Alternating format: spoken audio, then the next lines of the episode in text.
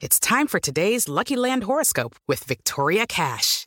Life's gotten mundane, so shake up the daily routine and be adventurous with a trip to Lucky Land. You know what they say. Your chance to win starts with a spin.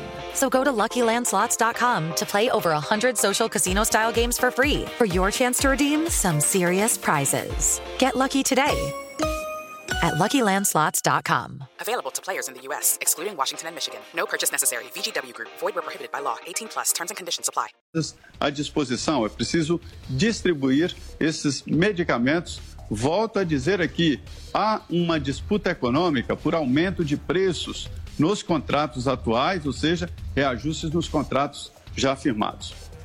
9 horas e 59 minutos. Repita. 9 e 59. E termina aqui essa edição do nosso Jornal da Manhã. Ouvinte, espectador, mais uma vez, muito obrigado pela sua audiência. Continue com a nossa programação, lembrando todo o conteúdo no Panflix. E nós voltaremos amanhã, sábado, às 6 da manhã, Adriana. Até lá. Combinado, Thiago Berraich. Valeu por hoje. Obrigado a todos ligados conosco aqui.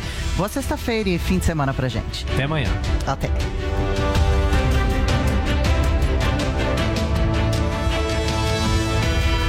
Mesmo com lojas fechadas em respeito à nossa gente, continuamos trabalhando por você.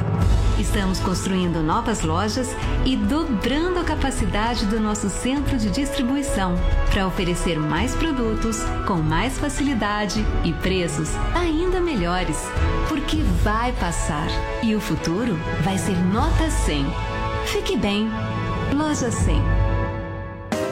Jovem Pan Morning Show. Oferecimento Lojas 100. Construindo um futuro nota 100 para você. Fique bem. Lojas 100. Jovem Pan Morning Show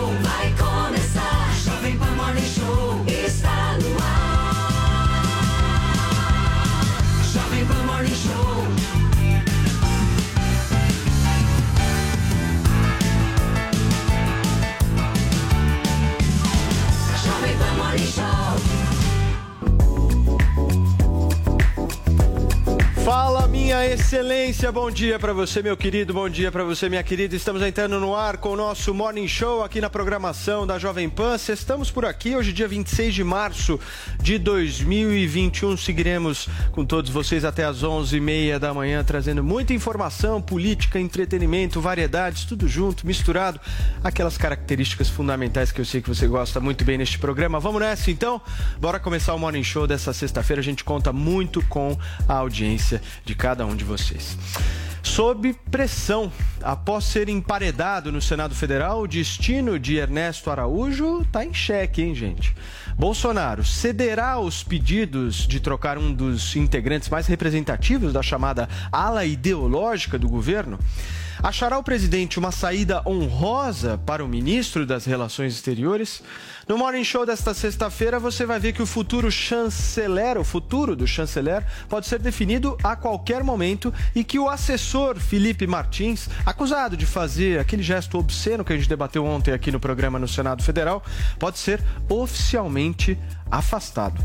Ainda no programa de hoje, vamos comentar a ida do ministro da Saúde, Marcelo Queiroga, à USP. Ele foi recebido com gritos de Bolsonaro genocida muito amor, muita paz.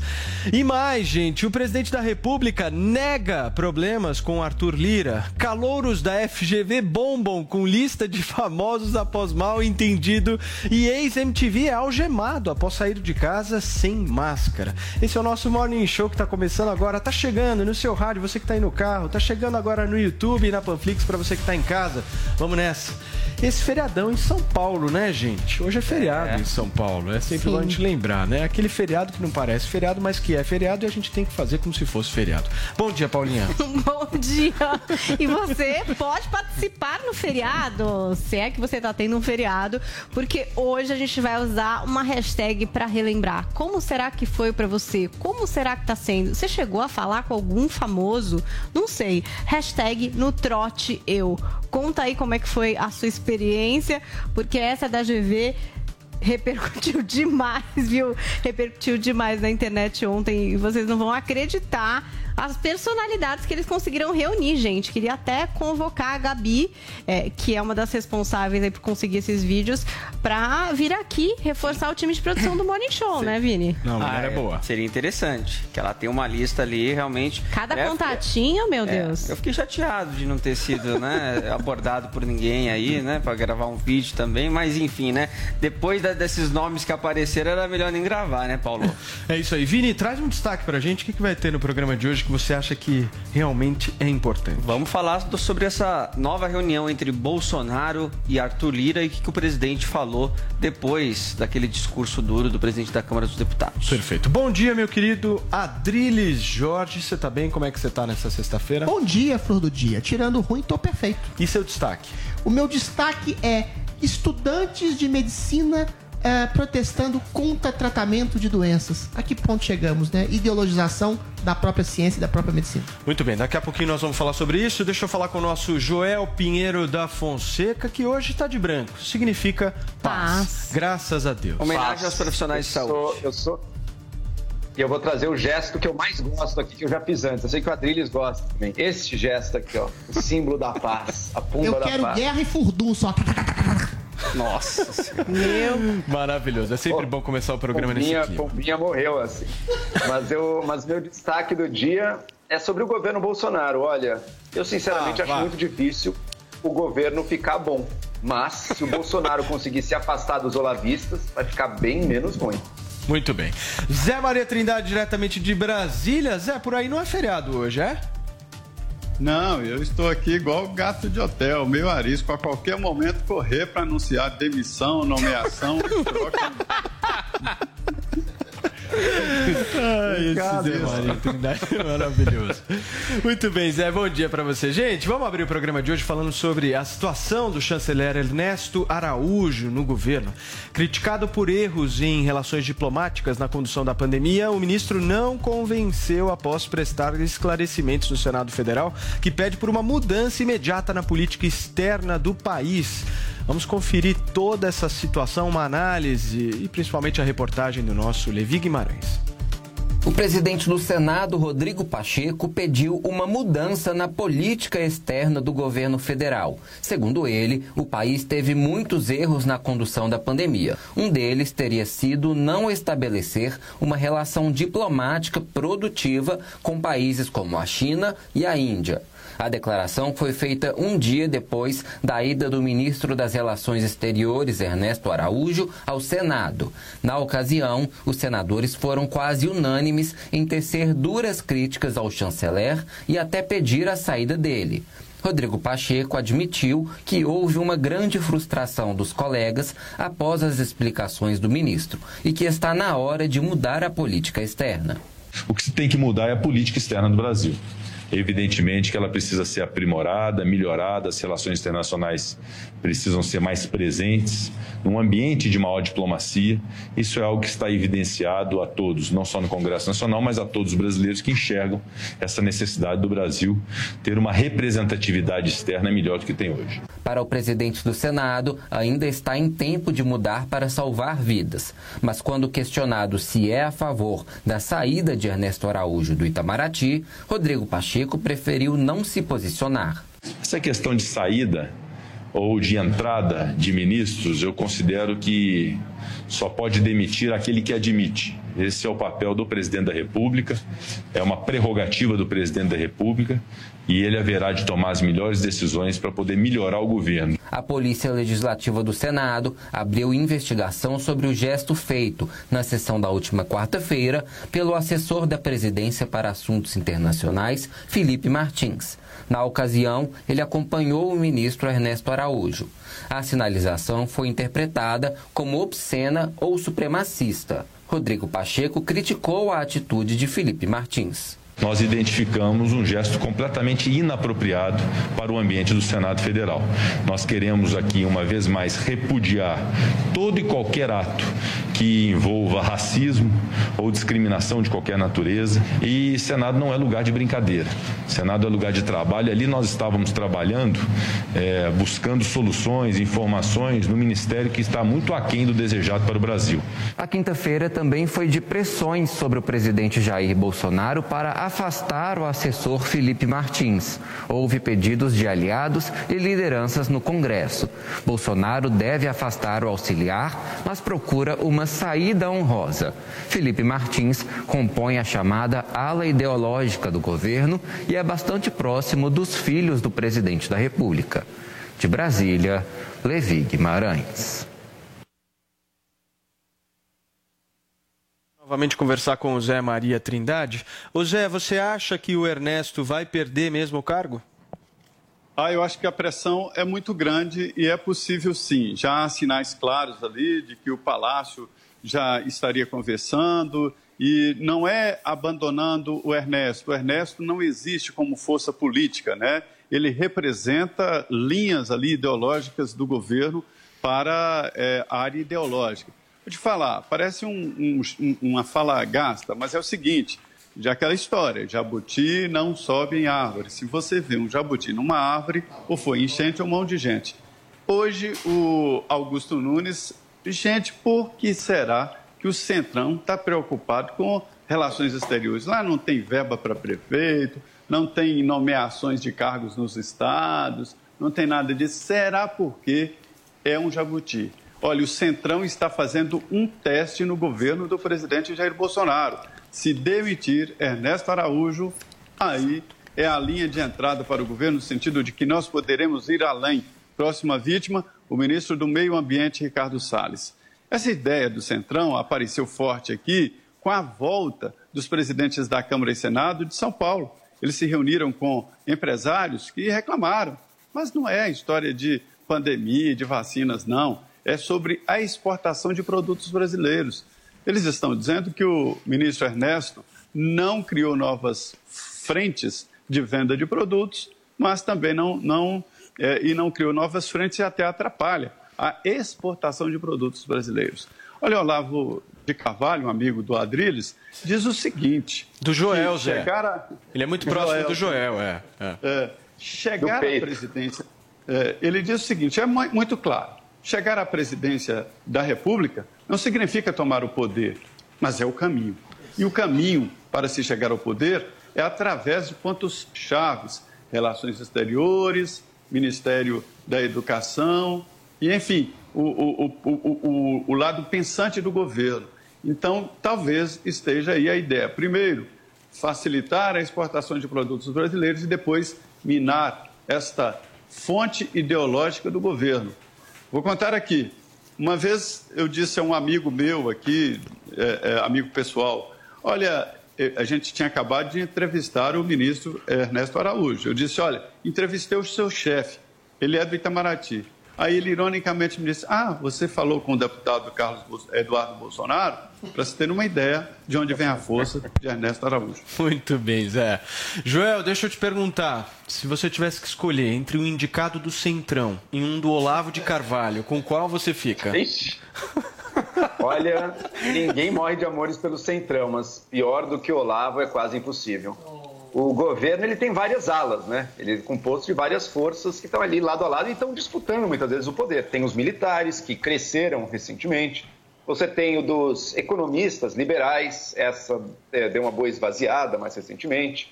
Tinha o pessoal, enfim, da Lava Jato, mas isso aí também já saíram basicamente. E tem os olavistas.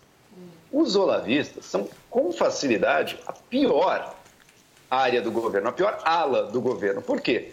Porque eles não entregam nada, são sumamente incompetentes, não, não fazem o trabalho que tinham que fazer e vivem de criar intrigas e brigas e discussões que não levam absolutamente lugar nenhum, em geral, na imprensa. Veja o caso desse Felipe Martins. Se a gente discute ele, acho que ele foi discutido duas vezes no governo. Quando que ele surgiu? Que ele fez alguma grande entrega, conseguiu alguma coisa? Fez nada. Estava lá em Israel, na comitiva do tal do spray, não sei o quê, mas algo concreto? Não tem. O que, que ele tem? Discussões acerca de símbolos de extrema-direita, de grupinhos de internet. É uma pequenez, é uma perda de tempo. Isso tem que ser varrido de qualquer governo que se pretenda minimamente sério.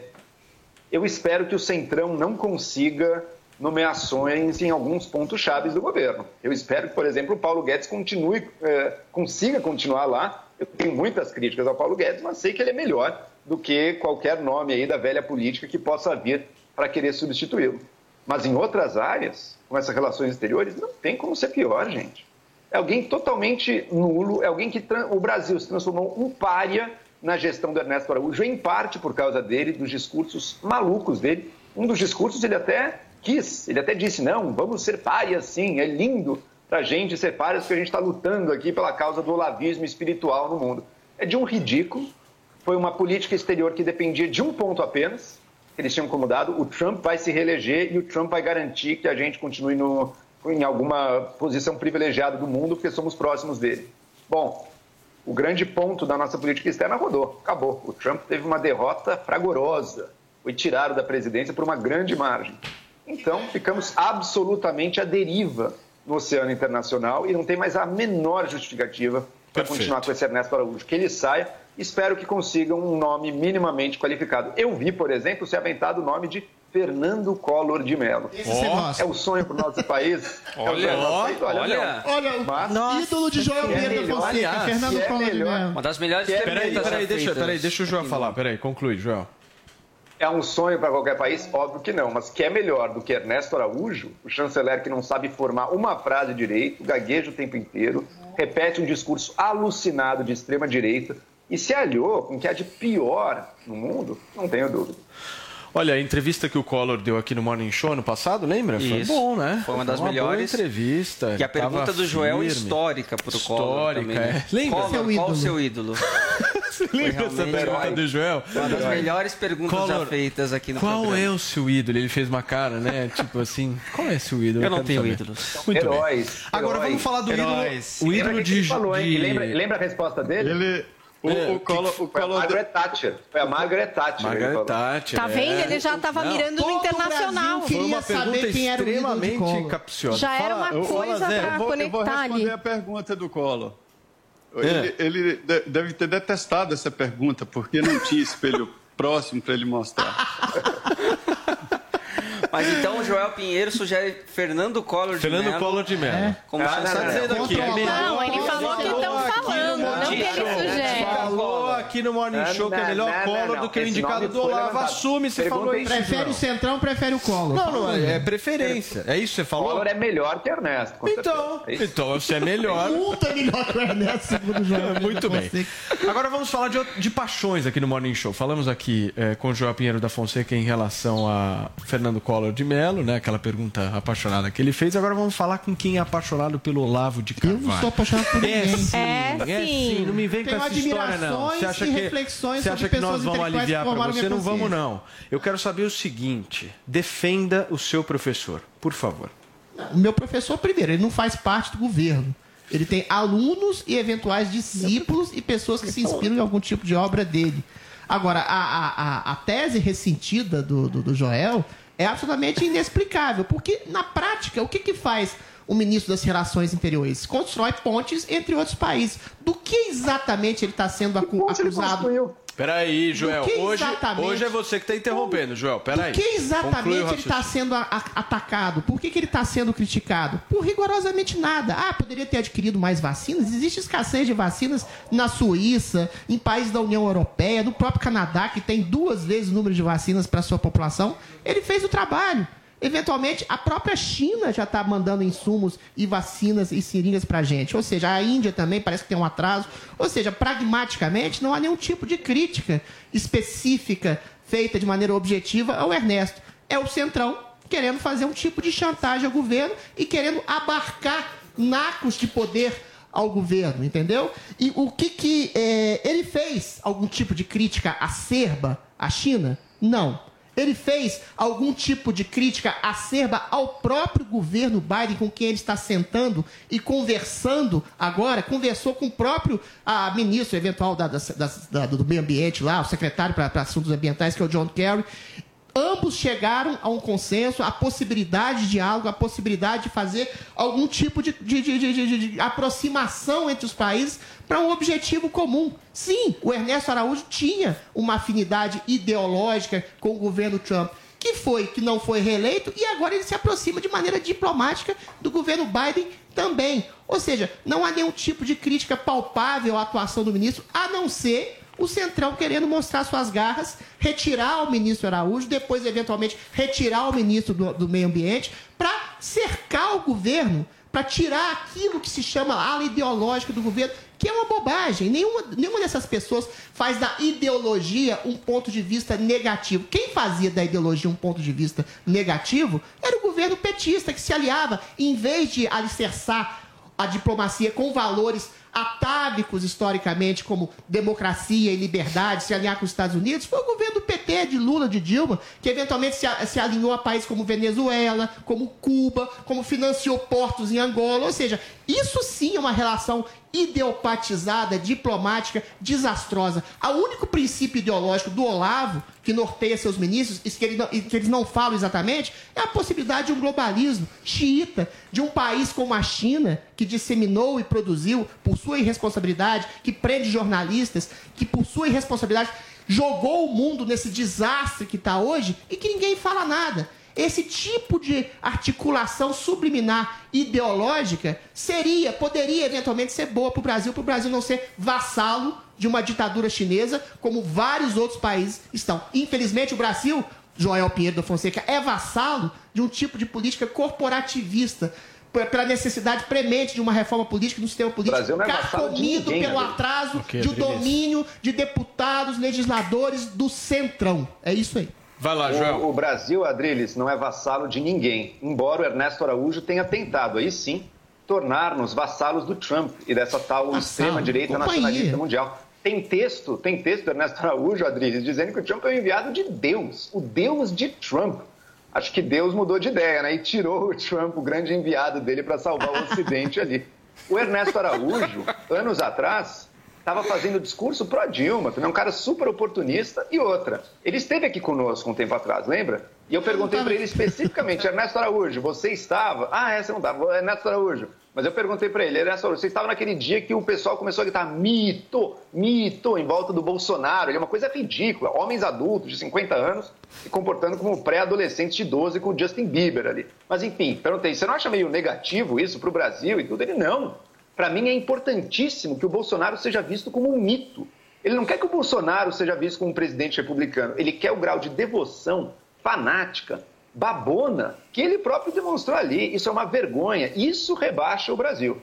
Ele conseguiu, to- tentou, né, tornar o Brasil um vassalo do Trump, falhou fragorosamente na sua tentativa, piorou as relações do Brasil com todo o resto do mundo, seja China, seja União Europeia, seja Estados Unidos agora sob Biden, seja Argentina, todo mundo está com relações pioradas com o Brasil, não fez absolutamente nada, colocou em risco o nosso acordo com a União Europeia, colocou em risco a nossa entrada na OCDE, enfim, o fracasso está aí, o fracasso está dado. Eu espero que o governo Bolsonaro, pelo menos nesse ponto, consiga fazer o certo, que é tirar esse ministro, assim como já tirou outros ruins, assim como tirou o Weintraub, era outro olavista, tirou. Felizmente, botou um nulo no lugar, mas pelo menos não é tão Ok, nocivo Joel. e tão destruidor. Pra fechar, Adri. Ô, Joel, ah, o nível da sua crítica é muito infantil. Ah, porque o, o- eventualmente o, o Araújo é, Chamou de criança. fez uma É, figura tá sacrossanta, fez é uma sério. personificação Tá sacrossanta do presidente. O populismo, a mitificação de um líder, que eu também reputo meio infantil, é talvez eventualmente necessário para a identificação de um povo e para a sustentação de apoio popular a um presidente da República. Isso não é exatamente uma crítica, é simplesmente uma constatação. A questão de uma ditadura eventual globalista, de um tipo de comportamento mentiroso, a gente falou sobre François Hollande aqui, que fala que o Lula é inocente, que há devastação na Amazônia, ah, que o Brasil perdeu a democracia. É esse o princípio da crítica ao globalismo que um olavista eventual como o Ernesto Araújo faz. Mas mesmo assim, ele não faz isso diretamente, ele faz isso diplomaticamente. Agora, se você quiser que a gente seja vassalo, mais uma vez, de uma ditadura chinesa, de um tipo de progress- progressismo mentiroso que diz que Lula é inocente, que a Amazônia está sendo devastada, virando savana, e Lula, outro- né? outra coisa do tipo, então Cara, você escolha Lula. realmente alguém do centrão, alguém que não tem a menor noção intelectual, de sofisticação, que simplesmente presta vassalagem a Arthur Lira e outros deputados fisiologistas. Então, boa sorte. Em resumo da ópera, a nossa situação é essa, É né, meus ótimo. amigos? É Só muito tem boa. Escolha nossa boa, situação. vai Escolha dar tudo boa, certo. Né? Tá tudo ótimo. Tá aqui, ótimo. Agora eu quero saber do Felipe também. Então, eu queria, eu Vai queria falar exatamente sobre o Felipe com o nosso Zé Maria Trindade. Ô Zé, o Bolsonaro já falou a interlocutores ontem que vai afastar o assessor eh, das relações internacionais lá do Ministério das Relações Exteriores, depois daquele gesto que a gente já debateu aqui, o gesto aqui no Morning Show, já vimos, enfim, Sim. todas as opiniões Todas a as respeito teses. de um determinado gesto. Mas eu quero colocar um ponto aqui. Independente qual seja a- a- o significado do gesto ou o que o assessor tenha, é, é, é, tenha dito ali através desse gesto, independente Tinha disso, sinalizado. Não é função de um assessor que representa o Estado brasileiro ficar fazendo gesto numa sessão oficial de um Senado Federal. Não é, Zé? Independente do que seja o gesto. Se for supremacista branco, não é para fazer. Se for para fazer, ok, não é para fazer. Se for, não é para fazer. O cara tá representando o Estado lá. Ele tem que ter postura. Não tem, não, Zé? Ô, ô, Paulo, aqui existe uma máxima de que, em alguns casos, é, ah, o ocupante é maior do que o cargo e, às vezes, o cargo é muito maior do que o ocupante. Estou cansado de ver aqui é, ministros de ministérios que não têm tanto orçamento nem tanta importância sobressair. Esse cargo dá uma impressão de que ele é um assessor. Não é verdade. O, nome está errado, né, Zé? O nome está errado, tá. né? Ele é quase ministro. É verdade. Ele é um, um- um conselheiro do presidente da República na área internacional, até acima do ministro de Relações Exteriores.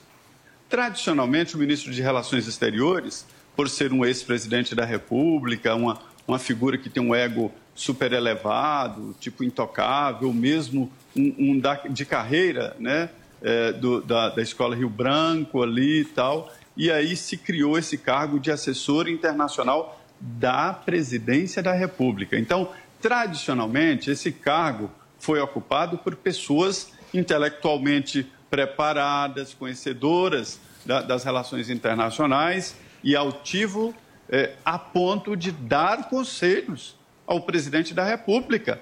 Em última análise, dizer: presidente, declara guerra contra esse país.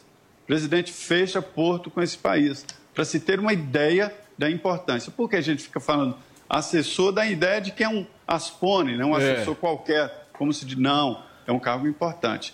E é assim que é recebido um assessor, esse o, o ocupante desse cargo, e inclusive no Congresso Nacional. Para se ter uma ideia, não há, eu não conheço casos de que esse assessor tenha ido acompanhar o ministro de Relações Exteriores, porque ele geralmente é mais próximo do presidente e é do que o próprio ministro de Relações Exteriores. Daí a importância e a repercussão do caso.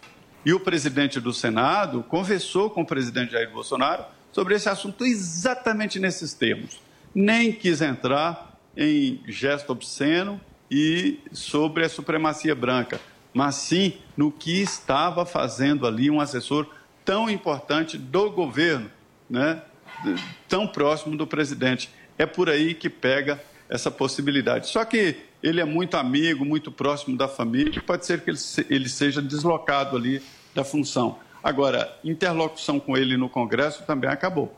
Perfeito, Zé. Vamos falar de outro assunto agora, gente, de outro ministro do governo, Marcelo Queiroga, novo titular da Saúde. Ontem nós mostramos aqui no Morning Show que o médico faria uma visita à Faculdade de Medicina da USP, onde se reuniu com diretores e professores da instituição para discutir novas diretrizes e estudos sobre a Covid-19. Porém, a recepção ao ministro não foi das melhores, né, Paulinha? Pois é, e temos imagens para soltar aqui no Morning Show. Vamos conferindo as imagens. Eu vou descrevendo um pouco de como foi essa recepção. E menos cloroquina. Bolsonaro genocida. Mais vacina e menos cloroquina. Tá aí, essa é a fala dos estudantes, alguns que estavam ali na chegada do ministro. Também tínhamos alguns cartazes criticando as ações do governo federal em relação à pandemia. Então, é, por exemplo, pedindo auxílio emergencial à população, falando de lockdown, citando os 300 mil mortos desde o início da pandemia e, enfim, fazendo esse manifesto aí na chegada ali do ministro. A gente também é, teve um manifesto divulgado pelo Centro Acadêmico Oswaldo Cruz, que é de estudantes de medicina da USP, é, questionando aí qual será a postura do ministro Queiroga. Então, está posto aí nesse manifesto. ó, o governo federal apresenta até o presente momento prioridades equivocadas e por vezes perversas, definitivo em absoluta ineficácia de gestão da crise com consequências catastróficas para uma população. Em outro momento, eles dizem, em uníssono aos professores desta faculdade, ressaltamos a necessidade de adoção de medidas radicais de bloqueio nas, rediço- nas regiões mais acometidas, de desenvolvimento de políticas emergenciais intersetoriais para garantir a adesão das pessoas às políticas de isolamento físico, a aceleração diminuída do programa de vacinação e medidas de combate às notícias falsas, desinformação e más práticas de prevenção e tratamento. O Queiroga ele também visitou o Instituto do Coração e o Hospital das Clínicas e no INCOR, ao lado do ministro da Educação Milton Ribeiro e também do secretário de Saúde do Estado de São Paulo, Jean Gorestein, ele disse o seguinte, olha, é necessário a união de todos com base na ciência, com base no humanismo, para que consigamos superar essas dificuldades. O compromisso do Estado brasileiro com saúde e educação é constitucional e é através da educação e da saúde que vamos fortalecer nosso SUS para levar políticas públicas que tenham concretude para ajudar a nossa sociedade. Tá aí, a Paulinha resumiu bem pra gente a situação do ministro Marcelo Queiroga ontem na USP. Mas eu fico me perguntando, né? É, a USP, todo mundo sabe, tem um centro acadêmico que é bem de esquerda, né? Tem uma mobilização ali na USP, e isso de anos. Sim. O que, que o ministro foi fazer lá? Conversar com os diretores. Sim, mas essa conversa ela não poderia ter acontecido por Zoom, por. É, enfim, o gesto de ir até lá, obviamente que iria repercutir. Mas, obviamente mas por que um lado não é Pode ser um legal, gesto Paulo? realmente É buscando. diálogo. Eu Pode acho ser um legal. gesto buscando o aceno, ao diálogo. E eu a- acho, o- a- eu acho que poderia ter não sido. Eu só acho que poderia ter é sido evitado. Você, você ir ali sabendo que ali haveria essa quantidade de. Pode de ser uma protestos que demarcação política. Ele foi lá para, tá vendo? Eu quero conversar. Olha E a a maneira facu- que eu sou recebido. E a Faculdade de Medicina da USP é uma Sim, referência. não. então eu, eu acho O meu ponto- o meu até ponto- enfrenta mas as ponto é críticas ir, e articula. Não sei se tem A minha necessidade comentário, disso. você vai ver. Acho Mas então, corajoso. faça seu comentário agora. Eu quero Eu acho que é isso. Eu acho que assim, é interessante colocar essas pontes. Eu vou à USP, eu vou numa faculdade hegemonicamente de esquerda, o departamento de medicina da USP é hegemônica de esquerda, eu quero estabelecer a ponte e a possibilidade de um diálogo. Vocês veem como eu sou recebido. Eventualmente, ele chega lá, as pessoas chamam o Bolsonaro de genocida, faz uma narrativa política. Isso é tão triste, ô, ô, Paulo. Porque uma coisa é o departamento de humanas ser politizado e ideologizado. Coisa- quando a medicina é ideologizada, e quando eles fazem uma demonização de qualquer tipo ou princípio de, de, de tratamento precoce, por exemplo, como havia alguns manifestantes que fizeram. Ontem eu tive um post censurado que eu falava da possibilidade ah, ah, interpessoal de um médico receitar algum tipo de tratamento que aliviasse os sintomas Em que da doença. Os sintomas da doença para coibir algum tipo de internação em massa, para melhorar rede, e desafogar. Oi? Em que rede você foi censurado? Instagram, para desafogar a rede hospitalar. Isso é absurdo, né, isso, Adriles? isso gera censura. Agora, quando os, os- os- os estudantes de medicina fazem uma apologia irrestrita de medidas restritivas confinatórias, de clausura, de lockdown, que já estão sendo feitas, que pedem por algo que está sendo feita praticamente no Brasil todo e que não tem dado resultado e que tem destruído a economia, vida de pessoas, tem destruído empregos, tem causado miséria, exclusão social, perda de saúde mental e física, perda de possibilidade de curar outras doenças que não o Covid.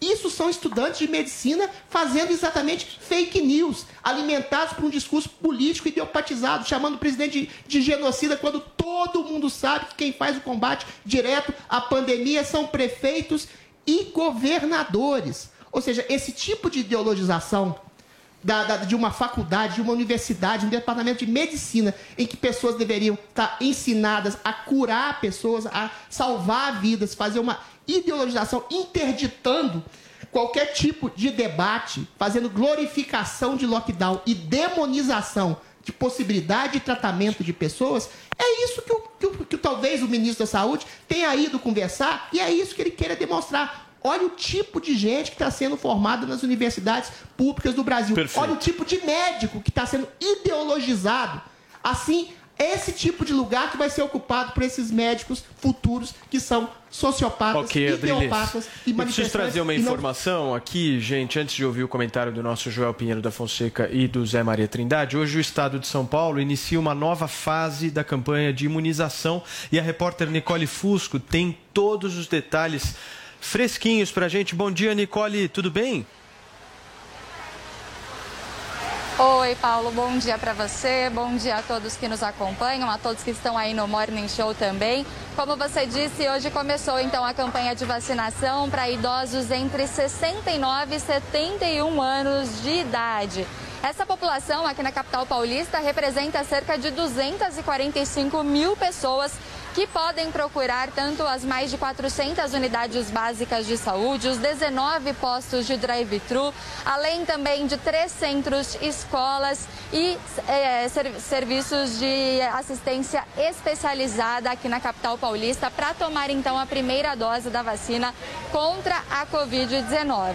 Como você disse, eu estou aqui no drive-thru do estádio do Morumbi, na zona sul de São Paulo, e esses 19 postos de drive-thru vão funcionar das 8 da manhã às 5 horas da tarde, de segunda a sexta-feira. A exceção é que amanhã esses postos também vão funcionar para atender toda essa demanda, já que quanto, quando a gente reduz a idade das pessoas né, para esse público-alvo, a gente tem um aumento dessa população, portanto a demanda é maior. Quem quiser se vacinar precisa trazer um documento de identificação que tenha a data de nascimento e também o número do CPF. Eu vou tentar entrevistar agora aqui ao vivo alguém que esteja se vacinando eh, nesta manhã de sexta-feira. Deixa eu falar aqui, tentar falar aqui com uma dessas pessoas ao vivo aqui para vocês. Ela está fazendo aqui a vacinação nesse momento, Paulo. Olha, os funcionários estão aplicando então essa primeira dose da vacina contra a Covid-19 nessa senhora. A gente vai tentar falar com ela aqui ao vivo para vocês. Olá, tudo bem com a senhora? Bom dia. Meu nome é Nicole, eu sou repórter da Jovem Pan. A gente está ao vivo aqui no Morning Show. Posso fazer umas perguntinhas para a senhora? Qual é seu nome, por favor? Conceição, Quantos anos a senhora tem? 71.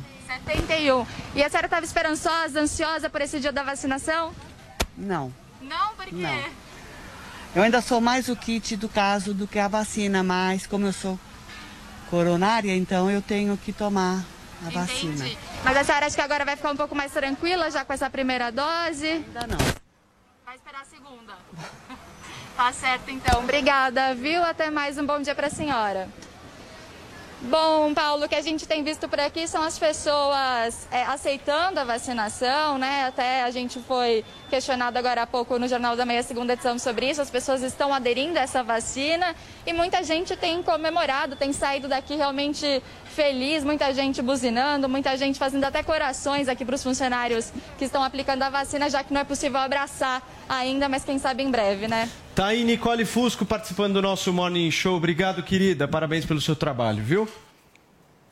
Gente, vamos voltar É, a senhora então. gostou de ser vacinada. Nossa, a dona Conceição. Conceição Tava tensa ali. adorou a vacina. Ela... Dona Conceição vai ser, vai ser censurada pelo. Pois é. Ela achou Show maravilhoso. Adorou. Ah, gente, tem coisas que só acontecem Ao vivo, O ao vivo é Ao vivo é legal. maravilhoso. O ao vivo é legal por causa disso. As coisas não são Parabéns a Nicole programadas. que manteve a Nicole sem censura. Nicole Eu Fusco, acredito no discurso da maravilhosa. Nicole para da senhora. Não, a Nicole é uma baita uma profissional, né, Paulinha? Maravilhosa. Sim, maravilhosa. Sensacional. Mas vamos voltar Eu torci aqui. muito. Do que nós, do que que nós estávamos Do falando? Queiroga. Do Queiroga. Vamos voltar. Vamos voltar a falar do Queiroga. Zé, é contigo agora. Eu quero te ouvir. Não, porque o Zé é um cara experiente em política. Ele sabe do que eu... eh, Talvez eu não, não tenha conseguido eh, fazer com que vocês interpretassem direito minha fala. Eu vou tentar. Zé, em governo tem estratégia. O governo, com toda essa história de pandemia, não está numa situação muito boa. Essa ida do Queiroga à USP ontem foi positiva? Ela não podia ter sido evitada? Esse é meu ponto. Ah, mas eu, eu, eu acho normal, né? Mas antes, só, só dizer, Paulo, eu torci tanto aí pela Nicole, porque eu já me vi em várias situações Sim, assim, né? Ao muito. vivo, né? Me lembro do, do julgamento do Paulo Maluf. Eu estava ao vivo quando, de repente, saiu o advogado do Paulo Maluf. E aí eu fui com o telefone celular, muito grande na época, né? Terminou, doutor? E ele falou assim: Não, mas por que, que você está saindo? Tem que ir no banheiro, pô, dá licença. Mais quando. Então, vivo tem mesmo essa história. Parece que a dona estava mais afim da cloroquina do que da vacina. pois é. Obrigado a tomar amarrado. Voltando, Queiroga. Levou, foi levado amarrada. Voltando, Queiroga, Olha por só, favor. Não é a realidade, trata-se de universidade pública, famosa pela tendência. E eu, sinceramente, eu estranharia se os estudantes estivessem gritando ali, mito, mito. Natural. E acho natural que haja demonstrações de um lado e de outro. Ele se saiu muito bem. Não vejo nada de extraordinário e e seria assim mesmo. Muito bem. Joel Pinheiro da Fonseca, você estava lá? Não, não estava lá nem eu, nem a dona Conceição. Acho a dona Conceição não, não participaria desse protesto aí. Tava em espírito. Mas você vê que ela mesma, com a opinião dela, tomou a responsabilidade de se vacinar, né? Então prestou um exemplo positivo ali do que, do que todo mundo tem que fazer. Agora, é natural que os estudantes sejam profundamente contra esse governo? Sim, os, os CAs, é bom distinguir sempre, Adriles, o, o CA, os grupos de estudantes, não são o corpo dos professores, muito Sei, menos a direção estudei, da faculdade. isso. São coisas Não, mas são alunos. São coisas, são coisas, exato, mas são coisas totalmente diferentes. Uma coisa não, não diz respeito à outra. E é natural que eles sejam contrários ao governo. Primeiro, por um posicionamento de esquerda mais geral, mas em segundo, porque esse governo, em diversas vezes, elegeu as universidades públicas como um dos seus grandes inimigos aqui no país. É a imprensa e as universidades. Lembrando que a gente teve um ministro da Educação que acusou as universidades federais de terem plantações de maconha em extensão, ou seja, grandes plantações de maconha. Uma mentira, obviamente, eu- mas enfim. eu sobrevivi isso é a um nível. Peraí, peraí, peraí. Isso é um peraí. nível, isso é um nível, isso, isso é um indicador do quanto o governo elegeu as faculdades como o lugar do inimigo. Os estudantes naturalmente reagem a isso. Eu acho positivo, Paulo, o Queiroga querer restabelecer laços com as universidades brasileiras. É impossível um governo federal tá brigado, você virar inimigo das universidades, não dá. Ele tem que, na medida do possível, restabelecer laços. Eu não sei se vai ser bem sucedido nisso. Acho que os estudantes estavam fazendo seu papel ali e Adriles, os estudantes estavam perfeitos. Você não viu o grito deles? Mais vacina, menos cloroquina. O Bolsonaro vendeu essa ideia da cloroquina como uma cura mágica. Era mentira. Não é. Tem um monte de gente tomando cloroquina ele não resolveu nada. Outro dia teve médico nebulizando cloroquina em pacientes. Não sei se você viu. A maioria deles morreu de qualquer jeito. Alguns tiveram arritmia depois por causa disso. O pessoal pirou nessa tal da cloroquina. E veja, eu vou repetir aqui o que eu já disse outras vezes. Eu não sou contra um médico numa doença que a gente não sabe ainda qual o tratamento mais eficaz, se é que existe, um médico, dado o conhecimento dele, receitar o que ele acha melhor. Inclusive cloroquina. Se ele realmente achar que. é isso que a gente tá ainda falando, meu caro evidência Joel. positiva, tudo bem. O que a gente discute é outra coisa. O que a gente É, discute é é, o tá governo tá federal. Eu vou O que a passar gente discute a é o governo, Espera. é o governo federal ter transformado essa tal da cloroquina na política pública. E sabe por que, que ele fez isso? Porque ele tinha uma aposta. O governo federal queria infectar toda a população o mais rápido possível para chegar na tal imunidade de rebanho. Ele achava que a cloroquina ia ajudar nisso porque ela curaria os sintomas. Ela não cura. Muita gente se descuidou por causa dessa política irresponsável do governo, que, aliás, gastou centenas de milhões de reais para produzir e distribuir cloroquina. Depois a gente até recebeu o estoque de cloroquina do Trump. E até o Trump viu que não estava dando certo e resolveu desovar no Brasil o estoque gigante de cloroquina que ele quis. Sabe que outro país apostou na cloroquina como a gente? A Venezuela, do Maduro. Esses são os países que apostaram na cloroquina. Então foi uma irresponsabilidade brutal do governo. E os alunos de medicina, estudantes de medicina, pô, que belo exemplo que eles deram. Vacina, não cloroquina. Cloroquina é- é um dos responsáveis pela mortandade brasileira. Tá bom, Joel. Não curou, não resolveu. Tá? O presidente politizou um remédio. Isso é criminoso politizar um remédio dessa maneira. Não se faz isso com nenhum remédio. Então, o Bolsonaro deveria sim ser responsabilizado por isso e os estudantes Ok. cumpriram muito bem o seu papel. Perfeito. Adriles Ô, Joel, eu conheço uma pessoa mais obcecada por cloroquina que o presidente Bolsonaro. Você. Ninguém fala mais em cloroquina, os os estudantes de medicina e você.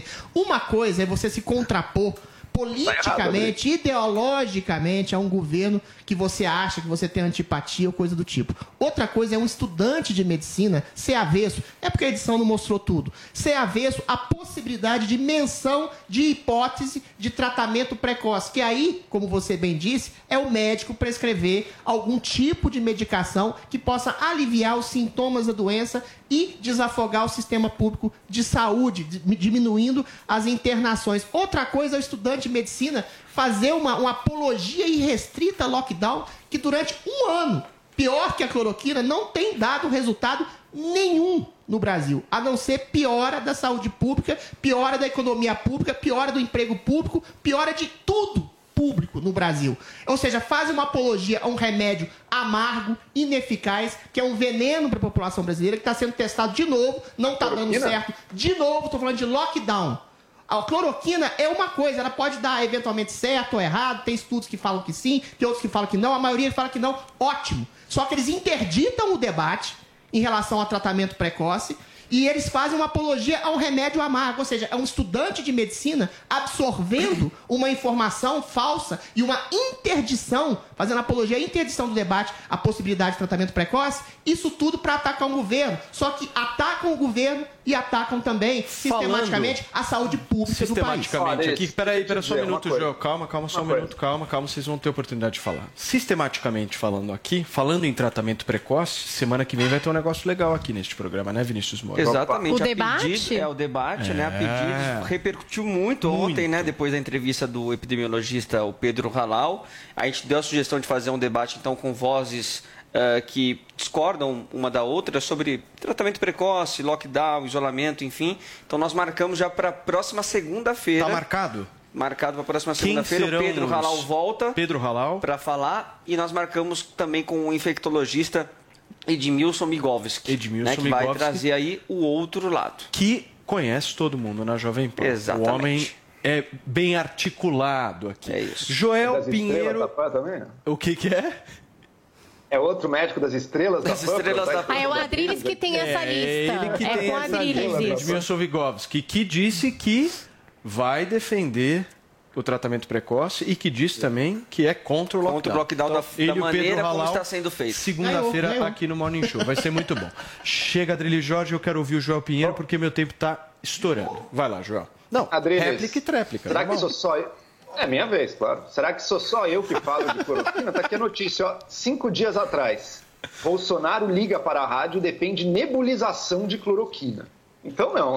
O Bolsonaro continua empurrando a cloroquina. A cloroquina faz parte do tal tratamento precoce, que na verdade eu já vi receita médica circulando por aí com mais de 10 remédios. O, o médico joga tudo em cima do paciente na esperança que alguma coisa tenha efeito. Defender a autonomia dos médicos é uma coisa, e nisso acho que a gente está de acordo. Agora, a outra é ter transformado isso, tanto a cloroquina quanto outros, hein? ivermectina também, que pessoas morreram por, porque o fígado falhou por causa de, de, de ivermectina.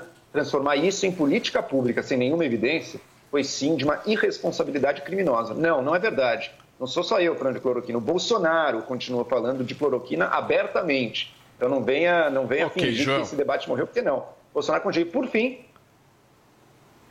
Por fim, ele Por mesmo fim, acabou. Exatamente. a última Falou, Zé, menção- Não, não, não, peraí, não, não, tem, não tem final, não tem Funciona. réplica, tréplica, Funciona. dois, três aqui. Não, não, encerra. Acabou. O Joel caiu. Caiu? Não. Voltou, Voltou. Encerra, Ouvimos- Joel, por favor. Por favor, ouvimos, encerra. Ouvimos o doutor, ouvimos o doutor Pedro Halal falando sobre isolamento e mostrou como ele Mostrou sim, que não ele deu é certo. e que bem Que é impossível e utópico no. Brasil peraí, fazer isolamento peraí. social. Peraí, meu, peraí, meu. Mas vamos voltar a esse assunto aí. Então. interromper, Não estou interrompendo. Outros países fizeram, mas enfim, eu vou aguardar o debate de segunda-feira para a gente discutir mais. Segunda-feira vai ser muito bom. Deixa eu só fazer um pedido aqui pro nosso Zé Maria Trindade. Zé, não sei como é que tá a tua agenda aí, que eu sei que é pesada, mas eu queria te fazer um convite para ficar com a gente no próximo bloco. Você topa? Sim, claro. Então vamos nessa. Prazer. Zé Maria Achei que você ia fazer igual a Dona Conceição, É, Zé. Não, falar. Não, não, topo não. Mas se tiver que ficar, eu fico. Gente, para vocês que nos acompanham pelo rádio, não se esqueçam de se inscrever no nosso canal do Morning Show no YouTube. Nós já passamos de 1 milhão e 300 mil inscritos. Deixe o seu like, clica no sininho para receber todas as notificações e não esquece de baixar o Panflix. O Brasil não pode mais esperar. Hoje a gente ouve o depoimento do presidente do Senado, Rodrigo Pacheco. O Brasil não pode mais esperar. O Brasil, nos últimos anos, tem feito importantes reformas, reformas estruturantes. E há algumas reformas ainda pendentes de apreciação no Congresso Nacional. A reforma administrativa, que está na Câmara dos Deputados, que é muito importante para a reestruturação do Estado brasileiro, atingindo novos funcionários públicos. E a reforma tributária, que, embora seja muito complexa, é preciso ser feita no Brasil para desburocratizar, simplificar, gerar justiça social no sistema de arrecadação. Nós confiamos muito na apreciação e na aprovação de ambas as reformas, que se somam a outras tantas, inclusive com a PEC emergencial, que estabeleceu um protocolo fiscal no Brasil, que será muito importante para a retomada do crescimento econômico da nossa nação. O Brasil não pode mais esperar. Da Jovem Pan e ainda no nosso roteiro tem política aqui pra gente conversar. Vini, o presidente Jair Bolsonaro se encontrou ontem com o Arthur Lira após o presidente da Câmara dos Deputados fazer aquele discurso duro alertando o governo sobre as ações na pandemia. Apesar disso, o Bolsonaro negou qualquer tipo de problema entre os dois, né? Negou, zero problema, Paulo Matias. Inclusive levou o Lira até o carro dele depois da, da reunião, né? E aí, quando perguntado por jornalistas o que, que ele achou desse discurso do Lira, que falou que apertou lá o sinal amarelo, porque não é possível permitir mais erros primários na condução da, da, da pandemia e falou até em medidas amargas, né, em, em remédios amargos, mas o Bolsonaro falou que não tem problema nenhum com o presidente da Câmara dos Deputados. Vamos ver. Conversei com o Lira, não tem problema nenhum entre nós. Zero problema. Ele falou alguma Tá? coisa Zero. Conversamos, internet? conversamos sobre muitas coisas. Tá? E o que nós queremos, né, juntos, é buscar maneira de contratarmos mais vacinas. É na ponta da linha, né, fazer que chegue as informações que as vacinas estão sendo realmente aplicadas. Agora, vocês comentaram aqui, Paulo, no, no último bloco, sobre essa questão do, do isolamento, do lockdown. Ontem o presidente voltou a criticar essas medidas de isolamento, falando que elas geram muito, muita fome, muito desemprego, né? aquela questão de que o lockdown acaba sendo pior eh, do que o vírus. Chegou até a falar que a Angela Merkel na Alemanha teria recuado sobre uma medida de lockdown, porque viu que não dava certo. Na verdade, ela recuou porque o cronograma estava muito apertado, então ela até pediu desculpas mesmo à, à população ali da Alemanha, porque não daria tempo viável ali para organizar este lockdown, mas o Bolsonaro novamente criticando essa medida de isolamento. Paulo. Muito bem, Vini Joel, e aí? O que, que você acha dessa relação entre Arthur Lira e Jair Bolsonaro? Eu acredito que estão começando a aparecer os primeiros indícios de que ela não está totalmente harmoniosa. É o próprio Arthur Lira que falou do tal sinal amarelo uns dias atrás. Né? Ou seja, o governo precisa melhorar algumas coisas aí. Tinha a questão da saúde, tem a questão das relações exteriores. Vamos ver até que ponto. Esse é o problema da relação com o Centrão. Né? O Bolsonaro apostou justo no Centrão para garantir a sua estabilidade a sua base no Congresso. O problema é que o preço que ele cobra é alto. O Arthur Lira já estava falando outro dia, ó, agora, né, enquanto a gente está nessa pandemia, chance zero da gente ficar avançando reformas. Isso aí fica para depois. Ou seja, já deu uma esfriada boa numa certa ambição que existia de que talvez este fosse o momento para você acelerar a questão de reformas econômicas. Então, o Bolsonaro está vendo o que, que ele está disposto a ceder para os partidos do Centrão. Já cedeu uma parte, né? Aquele fundo de educação, tudo coisas do, do início do ano, do ano passado até. Mas agora estão chegando a cobrança de ministérios também. Até onde o Bolsonaro está disposto a ceder, e se ele não ceder, a gente sabe o que acontece. A relação com Lira pode estar ótima hoje, mas amanhã ele pode facilmente se tornar o pior inimigo do governo. Para mim, ele é uma espécie de novo Eduardo Cunha, que quando, quando o PT precisava, queria contar com ele, mas quando não entregou, também teve nele o seu grande algoz. E aí, Adriles, você acha que o Bolsonaro está refém do Arthur Lira? Eu acho que qualquer governo que queira governar tem que fazer um tipo de negociação com o Centrão. Eu acho impressionante e virtuosa a resiliência do Bolsonaro, em que pese ele ter ah, admitido no Ministério da Saúde alguém próximo a ele, não era alguém próximo ao Centrão. Eu acho que a fonte é exatamente essa. Do problema, da questão da- dessas metáforas literárias, desses discursos simbólicos que não querem dizer a que vem. Você acha que alguém acredita que o Lira e o Centrão estão preocupados com uma política mais eficaz de lockdown? Você acha que eles estão preocupados realmente com a questão da vacinação, uma vez que eles sabem, estão cansados de saber que o Brasil é o quinto maior eh, país em velocidade de vacinação no mundo? Ou seja, tudo isso é para criar ah, algum tipo de desgaste do governo para que ele ceda a pressões. E o governo não tem cedido de maneira total às pressões do Centrão. A prova é que substituiu o Pazuello, que era criticado e que se descobriu que era criticado exatamente porque ele não dava pichulecos a deputados, que não fazia concessões políticas, que não deixou politizar, talvez hoje, o mais importante ministério da República, que é o Ministério da Saúde, de combate ao coronavírus, para não ter exatamente um ministério fisiológico, que é talvez o que o Centrão queria e que o Bolsonaro se negou a fazer. Isso sim é uma virtude do Bolsonaro. Ele sabe que precisa negociar com o Centrão, senão ele não governa, ainda mais com o STF mandando mais do que ele, coibindo seus poderes, fazer, otorgando a prefeitos e governadores o combate exclusivo à pandemia. Então o Centrão faz um jogo hipócrita. Um jogo hipócrita. Ele sabe que quem faz o jogo contra a pandemia são prefeitos e governadores.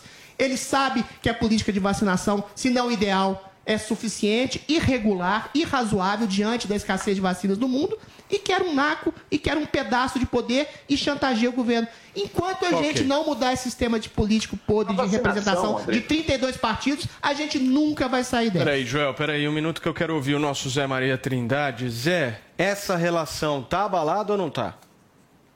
Olha, a relação política ela é por natureza uma relação abusiva, porque baseada em interesses, né? Interesses de todos os tipos, de todos os tipos, ou republicanos, interesses por regiões, ou é, políticos, enfim, é uma relação de interesses. Olha, Adriles, você tem razão. É, o centrão ele é pragmático, pega o presidente de um ponto e leva a outro como aplicativo de transporte e como aplicativo cobra. E a fatura é apresentada, se não houver o pagamento da fatura, uma interrupção do serviço de transporte e, no futuro, formação de um bloco de oposição. É assim que funciona o Centrão. O presidente Bolsonaro está sofrendo o efeito colateral desta relação com o Centrão. Tem que ser assim, acudindo aqui, acudindo ali, vendo aqui, vendo ali é, há relações ali, que, e, o que parece agora, de aproximação. Ou seja, é quando o interesse é a aproximação com o presidente. Criticam, mas continuam com o presidente porque interessa. Esse estresse aí é o seguinte: já houve uma definição política por aqui, Paulo, no sentido de que o grande debate de 2022 será a pandemia. O onde você estava, o que você fez na pandemia de 2000 e de, de 2020, né, Zé? 2021, 22. Que Deus queira que pare por aí 2021. 2021, Tomara, para, chega. para, pelo amor de Deus. Zé, obrigado, querido. Obrigado pela sua participação mais uma vez aqui no nosso Morning Show. A gente se vê segunda-feira. Também, obrigado. Bom final de semana. Paulinha, eu sou a favor de que na sexta-feira a gente só deveria dar boas notícias aqui no Morning. Você concorda? Sim, acho justo. E a gente tá precisando de boas notícias, né? E olha, eu não poderia dar uma notícia melhor agora pra vocês. Amanhã tem sorteio do pancadão de prêmios da Jovem Pan. E não é só isso não, hein? No sorteio de amanhã, sábado, vai ter um Volkswagen Virtus zero quilômetro, Paula Carvalho. De novo, gente, É, mas é o bicho carro, vai né? pegar. O Virtus, Vini, foi eleito o melhor carro da categoria pelo Guia Quatro Rodas. Só pra Sim. vocês terem uma ideia aqui, Adriano, você que entende bastante de carro, ele tem motor 1.6 MSI, 117 cavalos de potência, Total Flex, quatro portas, sensor de estacionamento, o negócio é absolutamente completo. Mas, ao invés de ficar falando aqui, melhor mostrar ele pra vocês. Olha aí que maravilha, gente, é uma verdadeira máquina. E essa máquina que você que nos acompanha na Panflix está vendo agora pode ser sua se você fizer a assinatura do Pancadão de Prêmios. Paulo, como é que eu acesso, como é que eu faço essa assinatura? Vai no www.pancadaldeprêmios.com.br que está aparecendo aí na sua tela agora e faz a sua inscrição. Mas não acaba por aí não, dona Paula Carvalho. Além do Virtus de amanhã, tem muito mais prêmio. iPhone 11, caixa de som JBL, notebook, Smart TV, smartwatch, fone de ouvido, Alexa, aquela amiga do Adri. Já imaginou o Adri conversando com a É. Alexa? Pois é, pode acontecer, gente. Acesse agora pancadaldeprêmios.com.br e se inscreva já. Porque são muitas, saúde, Adri, são muitas as chances para vocês ganharem e custa só 66 centavos por dia, meu. Dá para ganhar essa pancada de prêmios, esse é o pancadão da Pan. Todo dia tem prêmios muito legais para vocês. pancadãodeprêmios.com.br são 11 horas e 3 minutos. Programação da Jovem Pan com o nosso Morning Show. E olha, gente, um ex-participante do reality show Are You the One da MTV Brasil foi algemado e levado à delegacia após descumprir a lei sobre o uso da máscara de proteção contra a Covid-19 em Belo Horizonte. Paulinha, vamos lá, explica melhor essa história pra gente. Então, é o Jonas Paiva, independente de você conhecer ele ou não, né? A gente pode tratar dessa história como a história, por exemplo, de um cidadão. Que o que aconteceu com ele? Ele mora em frente a uma pista ali de corrida. Ele disse que ele costuma descer para essa pista, às vezes não leva documento, não leva celular e não leva máscara, né? E aí ele estava lá fazendo a corrida dele e foi abordado. A gente tem imagens, ele mesmo começou a filmar ali o momento da abordagem, né? Essas imagens acabaram multiplicadas. Vamos conferir o som, porque ele conversa também com os policiais. É um direito meu. Pode fazer o que você quiser? Posso fazer o que eu quiser. Nós não vivemos numa ditadura. Eu não sou propriedade do Estado. Não, eu não tenho máscara. Eu tô na rua, a rua é pública. Não, não vou co- eu não quero máscara. Eu não quero máscara. Eu tô na rua, a rua é pública. Decreto inconstitucional não se cumpre. Existe uma hierarquia. Não, não, não é obrigatório.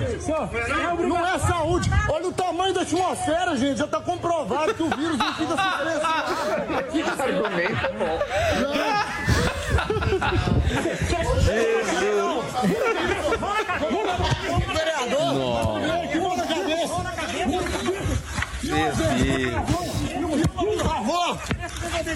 Que preso, gente. Olha aqui, ó. Sendo agredido, cidadão de bem. Não, aqui, de casa. Cidadão de bem.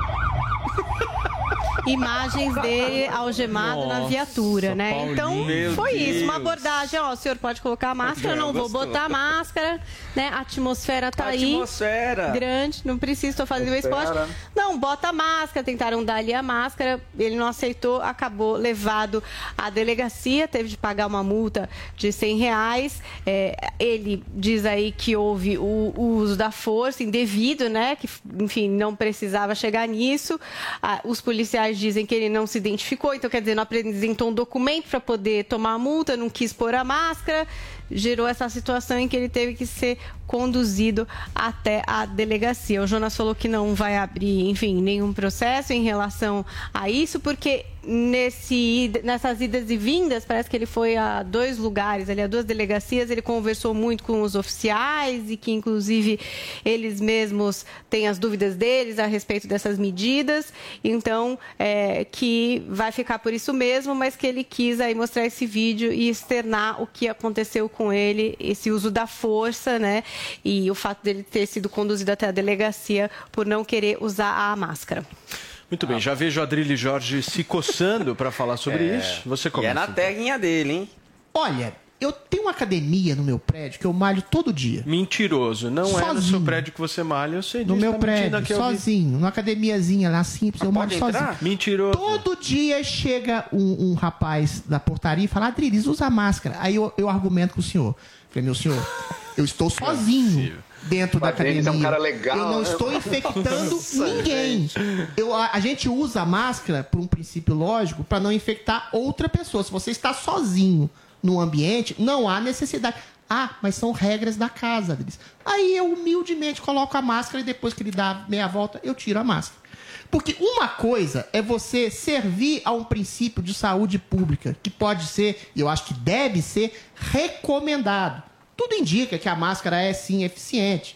Elas reduzem até a 50% a, possibil- a possibilidade de disseminação do vírus. É claro, Por uma questão lógica. Se você fala com alguém, você joga perdigoto em alguém, você vai contaminar Mas você não vai jogar potencialmente perdigoto na, na- no equipamento de, de, de Mas o vírus não, ginástica? não, não se mani- não, não manifesta em superfície. Isso já foi cai- caiu por terra já. É a mesma coisa que falar que inseto Somente pelo transfere, É só pelo ar e pela outra pessoa. Agora, se uma pessoa está correndo num parque público, se ela está andando numa rua vazia, eventualmente deserta, não há necessidade cabal do uso de máscara. É esse o problema de um princípio ditatorial que, em vez de recomendar algo, você obriga algo sem que aquela obrigação seja eficiente para a saúde pública e simplesmente vira uma coisa simbólica. Nesse sentido, esse rapaz, ainda que tenha sido teimoso, tenha valido seu ponto de vista de uma maneira meio agressiva, incisiva, ele poderia ter usado a máscara. Mas ele faz valer o direito individual de alguém que contesta uma utilização de uma máscara como medida profilática de contenção ao vírus, quando ela não tem necessidade de ser. Agora, isso isso é feito, in- infelizmente, na minha querida cidade de Belo Horizonte, onde um prefeito, aprendiz de tirano, foi o prefeito que mais isolou pessoas, que trancou pessoas, que trancava até bombonier, falando em época de pandemia as pessoas têm que comer arroz com feijão.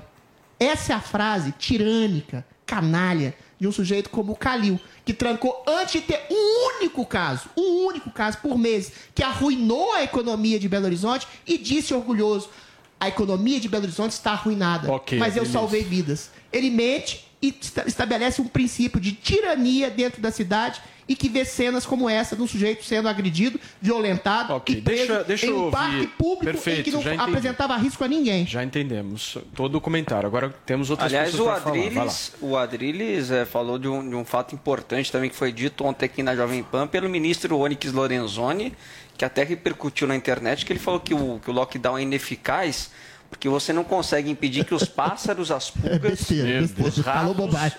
se, se locomovam. Sabe? Que eles, apesar de não contraírem o coronavírus, eles podem transportar o vírus. Né? E aí, é, se, o- se a pulga chega na tua casa, Paulinha, com o coronavírus, você pode pegar dentro de casa. Paulinha, quero te ouvir. Não, só vou trazer aqui o que os ouvintes estão falando. Estão nos criticando por a gente rir aqui do vídeo do cara sendo preso. Gente, ninguém. critiquei, é, ri, critiquei. é que a situação do vídeo parece engraçada, mas Sim, de é fato é uma violência ali. Mas ele também podia ter se poupado disso colocado a máscara, gente. A máscara é algo que é necessário. Se tem um monte de gente correndo, não- se não tivesse ninguém, ele estivesse num lugar sozinho, mas nunca é assim. Sempre tem alguém atrás, sempre tem alguém passando. Pode se distanciar Põe pessoa, a máscara, não? gente. Ele podia Não, ter se é poupado muito dessa ruim, violência física. Andar de bicicleta com máscara é muito ruim, ninguém faz Ué, mas a pessoa espirra, o cara que tá atrás vai, vai pegar o perdigoto. Você não tá contando a história Isso do é perdigoto. neurose, é só você manter. Ninguém não fica é a- a- neurose, a, menos de um metro e meio é da o que pessoa, você a pode possibilidade de infecção é fazer. muito menor. Você e a possibilidade de você pegar uma ao ar livre é sete vezes Eu queria menor. só falar, eu acho que pode ser, eu acho que você tá afastado com um distanciamento ali num parque, um lugar aberto, com afastamento, tudo bem, você tirar sua máscara. Só que assim, aí a gente vai trabalhar sempre com exceções. A interpretação da pessoa a respeito do que é ou não estar perto ou longe num lugar aberto ou fechado. Põe a máscara, gente. O oficial abordou você, ele tá só fazendo cumprir uma determinação, né? Você vai discutir com esse cara, você vai é gerar menor uma situação problemas. assim, claro, ninguém aqui vai achar legal uma violência, uma pessoa ser presa. Olha a situação, é horrível, entendeu? Rimos aqui porque, né? Olha a atmosfera aqui, os termos que É, ele usou, o jeito falou que ele que a fez. é. Parece um Papapurte, né? pastiche, entendeu? Ele poderia Ele ter falou, falado. ele tem um ponto, Oficial, ele tem um ponto. tudo bem, mas ali você não vai é resolver sete isso, Você vai resolver isso com, com a guarda municipal? Eu acho que resolver vai? isso, Paulinha, é Não o vai ponto, resolver. o ponto, a ponto da discussão falar, é muito o simples. É você ter a possibilidade de eu ser preso por usar uma máscara ao ar livre. É Tá bom, que é o mas você não vai resolver provocando uma briga eu um naquele momento. Bota a é máscara e acha outro meio de fazer a sua manifestação. Algemar e ser Peraí, preso peraí, arrastado peraí, por isso é peraí, absurdo. peraí. Vai lá, Joel, você. Então vamos lá. Eu, quando, fui, quando vi a chamada, eu pensei, puxa, deve ser mais um daqueles casos em que a polícia realmente exagerou, né? O cara estava sem usar máscara. Porque, veja, eu pessoalmente até não vejo problema. Se você está correndo isolado, não tem problema nenhum você estar sem máscara. Mas veja que não era bem a situação dele. Ele nem sequer tinha a máscara, nem para o trajeto dele até o lugar onde ele corre, nem para isso ele tinha máscara com ele. Ele sequer leva máscara. O policial, se eu entendi bem o filme, Os policiais ofereceram uma máscara para ele. Eles fizeram tudo corretamente. Eles pararam para conversar, informar e até ofereceram, se eu entendi corretamente, uma máscara para o cidadão ali. Agora ele mobiliza os dois argumentos mais estapafúrdios que a gente pode imaginar. Primeiro, um jurídico, de que a lei é inconstitucional. Meu amigo, não é o cidadão comum, não é eu ou você que na nossa vida decide o que é constitucional ou não. Quem decide isso é a Suprema Corte. Se a Suprema Corte não declarou que é inconstitucional, sim, você tem que obedecer à lei. Não é porque você formulou um argumento jurídico qualquer que você deixa de estar obrigado a obedecer uma regra, uma lei, seja da prefeitura, seja do estado, seja do governo federal. Segundo argumento dele, um argumento científico, a atmosfera é gigante. Gente, é possível sim você transmitir para outra pessoa. No seu trajeto, por exemplo, até a pista de corrida, ele deve cruzar com um monte de pessoas. Ali na abordagem policial, se eu conseguir entender bem o, o, o fundo da filmagem, ele estava na frente de uma lojinha, inclusive, que ele vai ter contato com outras pessoas. É importante você usar máscara nessas situações. Não estou nem falando só da hora do exercício especificamente, mas todo o resto. Ele nem máscara tinha, e em vez de aceitar a cooperação dos policiais, por lá para informar e até ajudá-lo, ele começou a bater boca. Começou a fazer que ele é um seu, tá, tá impondo o seu direito. Não, o seu direito individual não está acima da lei do nosso país, da lei Ok, da nossa Joel. cidade, acima da Constituição brasileira. Você tem que respeitar. Os policiais se viram na seguinte situação. A gente vai deixar que essa pessoa, com os argumentos X aí, que ela está querendo discutir direito brasileiro com o policial, que ela desobedeça francamente que a polícia está tentando cumprir uma regra, não dá, gente. A polícia não pode sair tão desmoralizada assim. Ok, Joel, falando em máscara. Recomendação é uma coisa, Ok, ok, obrigação ok. ditatorial é Ok, outra, senhores, Joel. ok, por Tem- favor. tem direitos Ok. Quando eu- inalienáveis Quando eu do cidadão, falar ok, é pra constitucionais. parar de falar. Eu já pedi para vocês dois. Vou reiterar aqui mais uma vez. O ok é para finalizar a fala. Nós vamos agora para o aeroporto de Congonhas, falar com a nossa repórter Beatriz Manfredini. Nós temos novas regras de uso de máscaras. É isso mesmo, Bia? Bom dia, Paulo. Bom dia a todos que acompanham a Jovem Pan.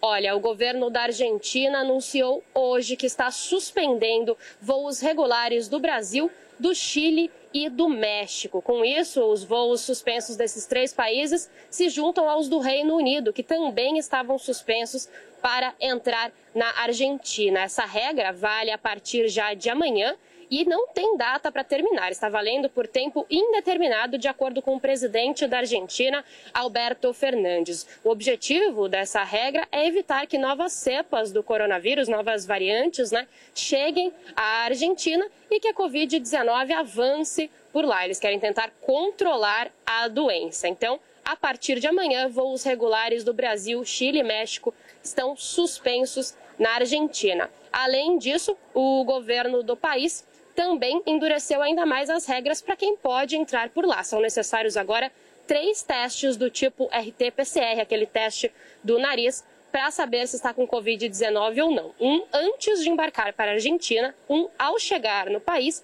e outros sete dias depois. Tudo isso, então, para evitar a proliferação da doença por lá.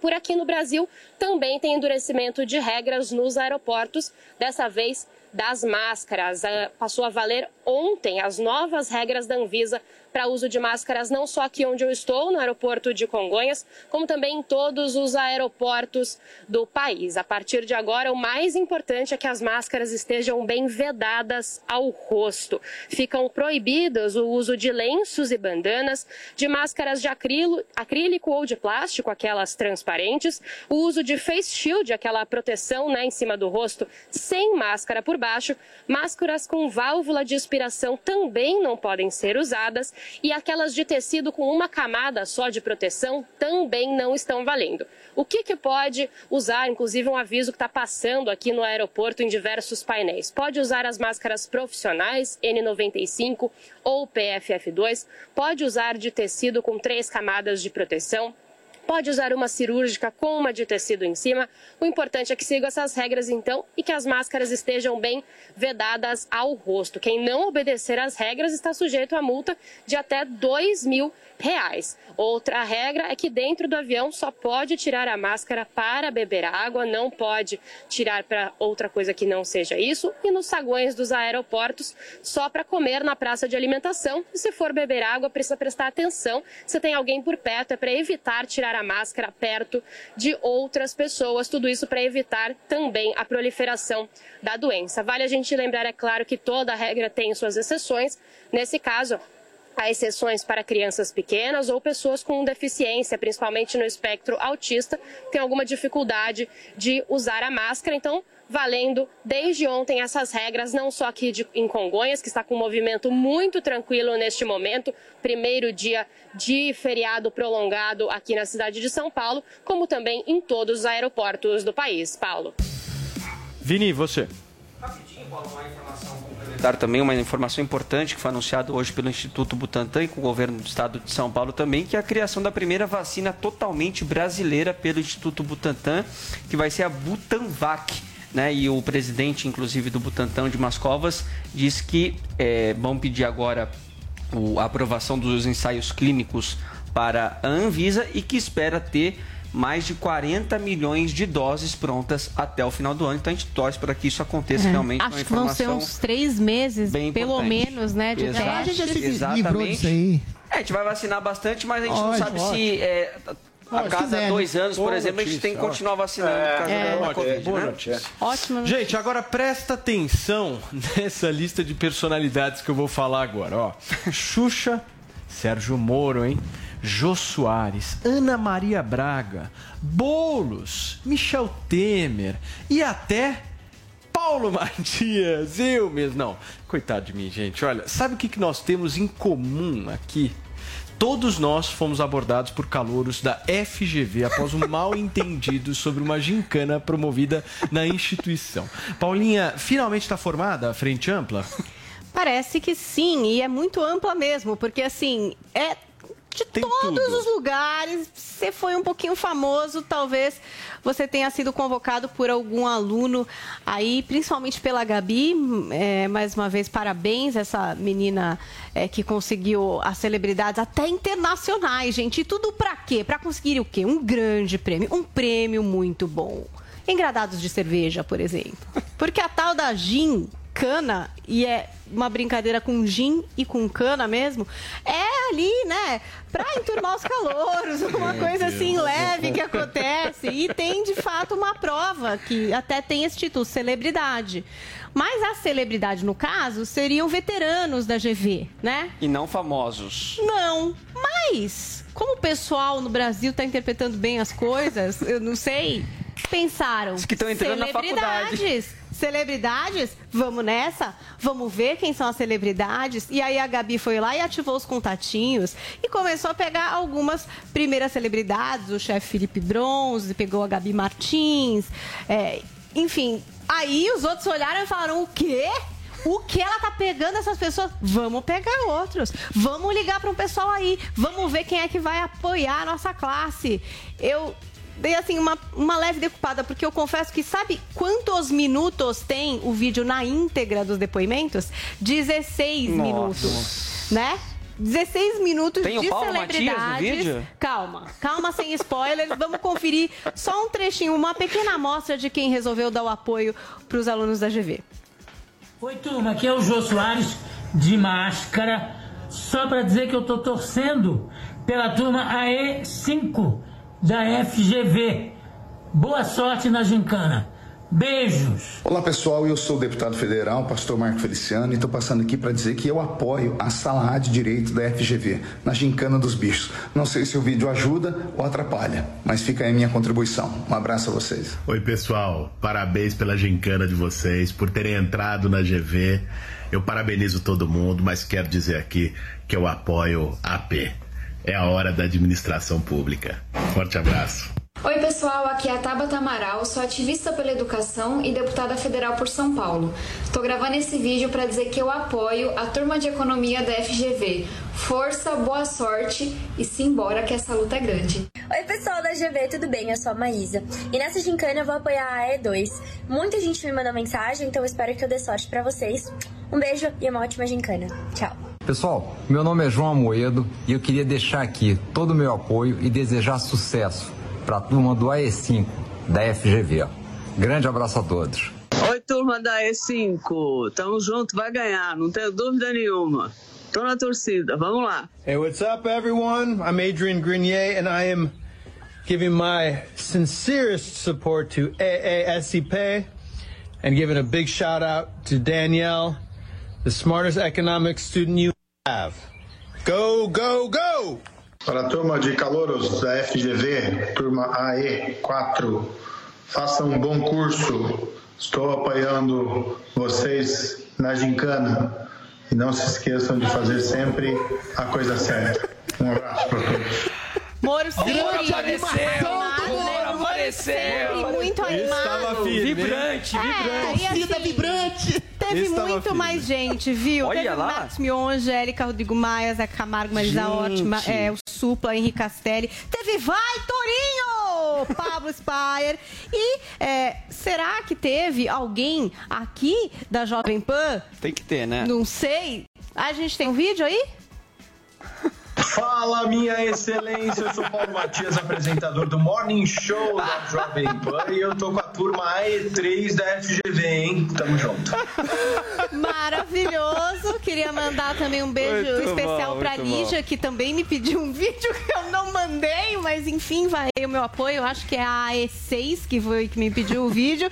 e, enfim, uma grande festa. Quero ver como é que vai ser essa competição no ano que vem. Talvez É, Obama, Biden, é. Oprah Winfrey. Eu não sei Tem quem que mudar poder mesmo dar agora a gincana. aí o depoimento. E boa sorte pros calouros, né? Espero que eles tenham esse empenho na vida acadêmica e resolvam eles o conseguiram Brasil. esse porque, network? Meu Deus a frente relacionamento ampla... deles, hein? Nossa.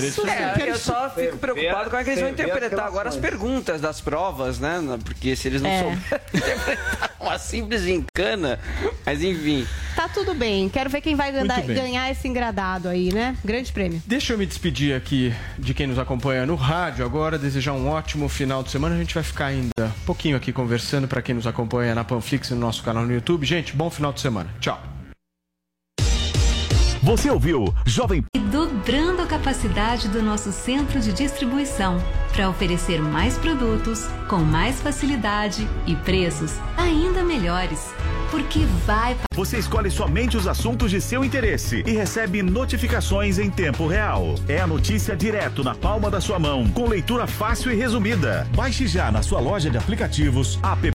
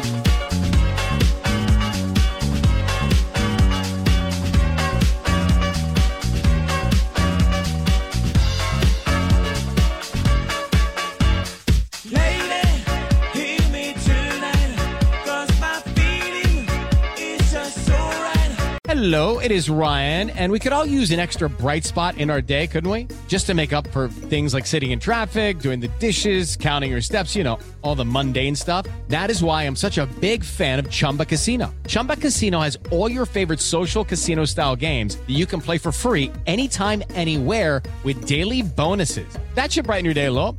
Actually, a lot. So sign up now at chumbacasino.com. That's chumbacasino.com. No purchase necessary. Group. Void were prohibited by law. See terms and conditions. 18 plus.